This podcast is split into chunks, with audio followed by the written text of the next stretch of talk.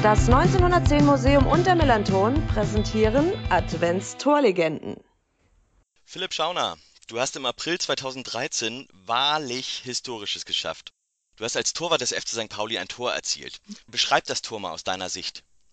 Ja, es war ein relativ hitziges Spiel. Ich weiß nur, dass es ein Montagabendspiel war, 20.15 Uhr, Millantor Stadion, Flutlicht, Dom. Ich glaube, war ein perfekter Rahmen. Wir haben eine nicht so gute Saison gespielt, waren tief im Abstiegskampf, kriegen relativ früh das 2 zu 1 in der zweiten Halbzeit und war dann eigentlich so ein Spiel, wo du eigentlich im Abstiegskampf sagst, ah, komm, unglücklich verloren am langen Ende und dann kam die 90. und nicht einmal die 90. ich glaube 89. Minute und wir haben Eckball rausgeholt von Finn Bartels. Dennis Daube schreitet zur Ecke und ich irgendwie gedanklich irgendwie nur darauf fixiert, irgendwie einen Unentschieden zu holen und einen Punkt zu retten. Renn nach vorne, schau gar nicht nach links zum Trainer, damals Michael Fronzek, sondern laufe einfach vor. Ähm, hatte dann beim Vorlauf noch ein bisschen Angst gehabt, dass Daubi den Eckball zu früh spielt, bevor ich im 16er bin. Ähm, habe ihn dann gesagt, ich soll kurz warten und dann war es eigentlich kurz überlegt, läufst du vorne, läufst du hinten? Haben wir gedacht, komm, läufst einfach fast gerade nach vorne rein und Dennis läuft an, ich lauf los. Ich sehe aus dem Augenwinkel noch so ein bisschen das Sebastian Schachten Umfeld neben mir, aber bin einfach vorne reingelaufen und der Ball fliegt genau auf meinen Schädel und ich habe irgendwie versucht, das Ding da reinzudrücken.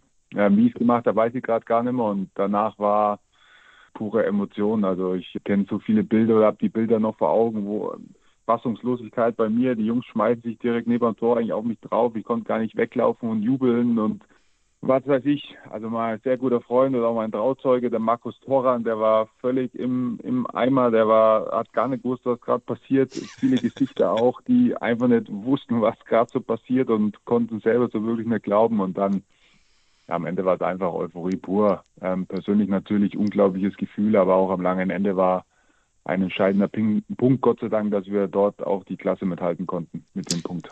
Absolut, also die Freude war wirklich riesig und ähm, dieses Bild von dir, wie du auf dem Bauch liegst, auf dem Rasen da neben dem Tor mit weit aufgerissenem Mund, Fassungslosigkeit geradezu in den Augen, das ähm, ist auf jeden Fall eines der legendärsten Bilder, die es so gibt in der jüngsten Vereinshistorie des FC St. Pauli. Sag mal, wie kam es eigentlich dazu, dass du in bester Torjägermanier da auf einmal im Strafraum aufgetaucht bist? Hast du in der Jugend auf dem Feld gespielt? Nee, ich bin mein ganzes Leben schon Torwart. Habe tatsächlich ist auch selten, ähm, aber ich war nie irgendwas anderes. Also von da mittlerweile sagt man ja U8 oder U7 bis hoch zu Profis und sonst was war ich immer im Tor, habe nie was anderes gemacht, aber ich war, glaube ich, nicht so oft schon mal vorne ähm, bis zu dem Moment jetzt mit St. Pauli damals. Ich glaube vielleicht, ich würde sagen, vielleicht ein oder zweimal, dass es irgendwie die Situation ergeben hat, dass ich mit dem anderen Strafraum war. Aber es ist ja schon so, dass wenn du merkst, irgendwie die Mannschaft rennt verzweifelt an und es ist dann wirklich eine passende Situation. Ich glaube, es gab nur drei Minuten Nachspielzeit und es war irgendwie so, komm, jetzt renn einfach vor, vielleicht passiert da irgendwas. Dann, wie gesagt, ich habe da nicht überlegt, was mache ich sonst was. Ich auch weiß auch gar nicht, ob mich einer gedeckt hat oder nicht damals. Ich hab, bin einfach reingelaufen, habe gedacht, du läufst jetzt dahin. Habe gar nicht auf den Ball geschaut, sondern bin einfach dahin gelaufen und dann kam er wirklich, also als hätte Daubi meinen Kopf abgeschossen, so eine Art, kam der wirklich da da drauf ein bisschen eine Bewegung habe ich schon noch gemacht, wie, wie man das so macht als Stürmer, aber ja, unglaublich, wie gesagt, also das war Wahnsinn einfach. Ja, du drückst den dann tatsächlich so ein bisschen nach rechts auch noch rein über den über den Torwart von Paderborn hinweg. Also es ist tatsächlich ein Tor, um das dich mit Sicherheit viele ähm, auch sogar Kopfballungeheuer ähm, im Profifußball beneiden. Lass uns mal ein bisschen auf deine Zeit beim FC St. Pauli schauen. Du warst vier Jahre bei St. Pauli. Welche Erinnerungen hast du an diese Zeit? Boah, eigentlich, äh, also es sind schon jetzt ein bisschen länger her und dazwischen ist auch einiges passiert, aber ähm, durchweg eigentlich schon positive Anfangszeit. Also ich sage mal, es waren drei Jahre, die, die sehr schön waren eigentlich, die auch gut waren, die ja, mehr oder weniger erfolgreich waren, sagen wir es mal so.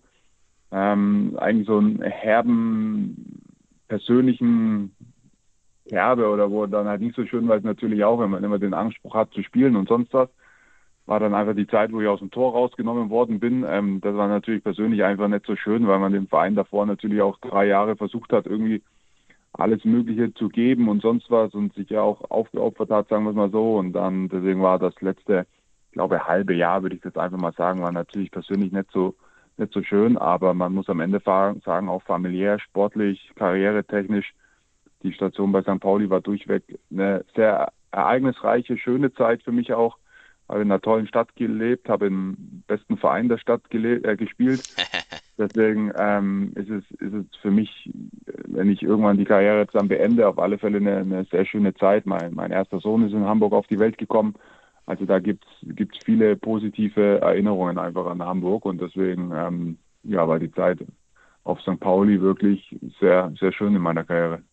Du bist mit dem FC St. Pauli in deinem ersten Jahr, als du da warst, bist du fast aufgestiegen ähm, in der Folge und du hast das auch schon angedeutet, hat sich in den, in den drei Jahren danach hat sich der FC St. Pauli so ein bisschen ja immer weiter nach unten entwickelt und ist dann im letzten Jahr, in dem du dort warst, auch fast abgestiegen. Mhm. Hast du eine Erklärung dafür, warum diese, das so passiert ist, was dazu geführt hat, dass so eine leichte Abwärtsspirale da eingesetzt hat?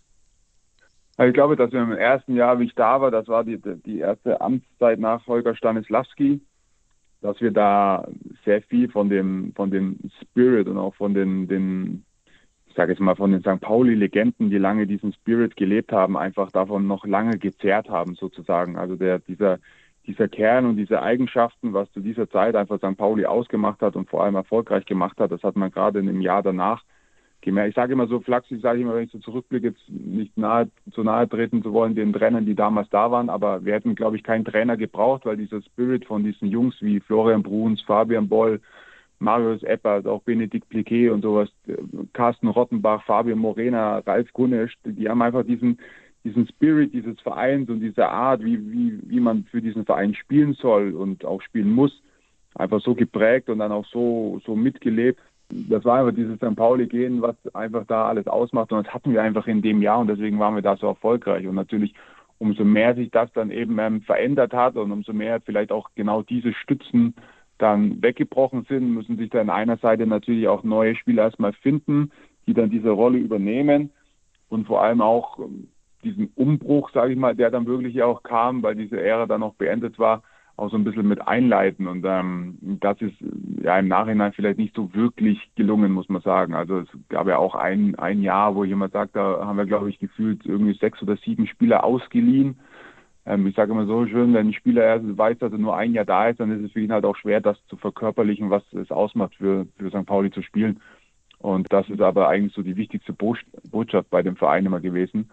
Also das kann ich nur sagen, dass das bestimmt eine Rolle gespielt hat, dass die Jahre, wo ich dann da war, dann nicht so schön gelaufen sind, wie sie hätten laufen sollen eigentlich. Du hast ja Timo Schulz dann, wenn ich das richtig in Erinnerung habe, auch noch als Co-Trainer sogar kennengelernt. Richtig, ja. Und der ist ja jetzt Cheftrainer bei St. Pauli und den würde ich da auch in diese Gruppe von Spielern, die dieses St. Pauli gehen, wie du so schön gesagt hast, vorgelebt haben, den würde ich da auch mit dazu zählen. Jetzt ist er Trainer, St. Pauli spielt wieder sehr erfolgreich. Verfolgst du da den Werdegang? Ja, also spielertechnisch sind nicht mehr so viele da, die, die ich noch ja. so wirklich kenne. Also ich glaube, mittlerweile glaube ich sogar Christopher Buchtmann der Einzige noch gefühlt. Ich glaube, da, Philipp Tiereis ist noch da. Ja, genau. Ich glaube, das sind die beiden, die noch da sind, ja. Und Abe war auch noch, oder? Ach doch, ja, der ist, aber der war ja, ja. zwischendurch noch mal weg. Genau, genau. Also wie gesagt, das sind natürlich schon relativ wenige. Bei Schule war es wirklich so, dass er direkt, wie ich kam, die Rolle als Co-Trainer übernommen hat, ähnlich wie es mit Matze Hein ja auch war. Er ist dann direkt Torwarttrainer geworden. Also die zählen natürlich total dazu zu den Spielertypen auch, aber mit dem war ich jetzt nicht mehr auf dem Platz gestanden, sondern wir haben dann eben diese Trainertätigkeit übernommen. Aber sowohl zu, zu Schule als auch zu Matze in der Zeit, wo ich dort Spieler war und auch wenn sie Trainerrollen waren, natürlich zu Matze nochmal extremer, weil er mein Torwarttrainer war, ähm, war es eine intensive Zeit und man hat damals auch schon gemerkt, der Schule war immer sehr engagiert, was, was diesen Verein anbelangt und auch sehr akribisch und ich sage mal auch so ein bisschen detailverliebt vielleicht dass sich natürlich, glaube ich, auch sehr viel von dieser Stanislavski-Zeit auch mit aufgesaugt hat, glaube ich, ganz extrem. Und ähm, man merkt jetzt ja, dass es selbst zu seiner Anfangszeit, wo es vielleicht noch nicht so rund lief, dass es auch seine Zeit braucht, um dieses eben einzufügen in so eine Truppe oder vielleicht auch eine Truppe dann zu haben, die wirklich sagen, wir sind offen dafür. Und das haben sie jetzt, glaube ich, geschafft, dass sie wirklich so Spieler und auch Typen haben, die für das offen sind und die setzen es überragend um. Und mich freut es natürlich, dass so ein Verein wie St. Pauli zurzeit in der zweiten Liga auch ganz oben steht und da wirklich auch eine sehr gute Rolle spielt, weil ich glaube, kein, keiner in Deutschland hat was dagegen, wenn St. Pauli in der Bundesliga spielt. Also ich auf jeden Fall nicht, so viel ist klar. Lass uns mal ähm, zu deiner Zeit nach deinen vier Jahren bei St. Pauli schauen. Du bist dann nach Hannover gewechselt, konntest da auch Erstliga-Erfahrung sammeln. Das hast du ganz am Anfang deiner Karriere in Nürnberg auch für eine Halbzeit mal gemacht. Mhm. Danach folgte eine Laie nach Ingolstadt ähm, und 2019 bist du zu RB Leipzig gewechselt als dritter Torwart. Und mhm. nach dieser Saison wirst du jetzt Torwarttrainer in Leipzig. War dir das bereits bei deinem Wechsel 2019 nach Leipzig, war das da bereits geplant, dass du Torwarttrainer da wirst? Ja, also das war unter anderem Bestandteil so ein bisschen in den Vertragsgesprächen. Muss, kann man jetzt kann ich ehrlich, das war eine schwierige Zeit in Ingolstadt. Damals sind wir angestiegen, da gab es auch schon ähnliche so Gespräche, wenn es ein Klassenerhalt ist. Man beschäftigt sich natürlich dann auch, wenn du in ein gewisses Alter kommst, natürlich auch mit dem Karriereende. Und ähm, dann, wenn die, wie die Anfrage von RB kam, war das natürlich auch ein Gesprächsthema, dass wir überlegt haben, wie schaut die Zeit danach aus. Und ähm, da war eigentlich relativ schnell klar, was, was ich möchte. Und das wurde mir auch aufgezeigt, dass das möglich wäre. Und deswegen war das natürlich ein sehr großer Aspekt für mich auch, warum ich mich dann auch für RB entschieden habe. Und jetzt als Tortrainer finde ich ja besonders spannend, du hast 2005 dein erstes Bundesligaspiel gemacht und spätestens seit der WM 2010 und ähm, dem, ich sag mal, dem Aufstieg von Manuel Neuer haben sich die Ansprüche an moderne Torhüter komplett geändert. Was genau hat sich da verändert im Torwartspiel? Da bin ich, muss ich sagen, da bin ich eher so, ich würde jetzt nicht sagen altmodisch, aber im Endeffekt hat sich wenig geändert, weil der Torwart muss im Tor stehen, um die Bälle zu halten. Und das hat sich, glaube ich, seit 2005 oder seitdem es die Torhüterposition gibt, nicht verändert. Ähm, das ist, glaube ich, auch das, das Hauptaugenmerk, was ein Torwart haben muss, dass er in der 90. Minute den Big Save macht und den Ball hält, um um seiner Mannschaft den Sieg zu retten oder eben nicht zu retten. Das ist auch das Interessante an der, an der Torwartposition.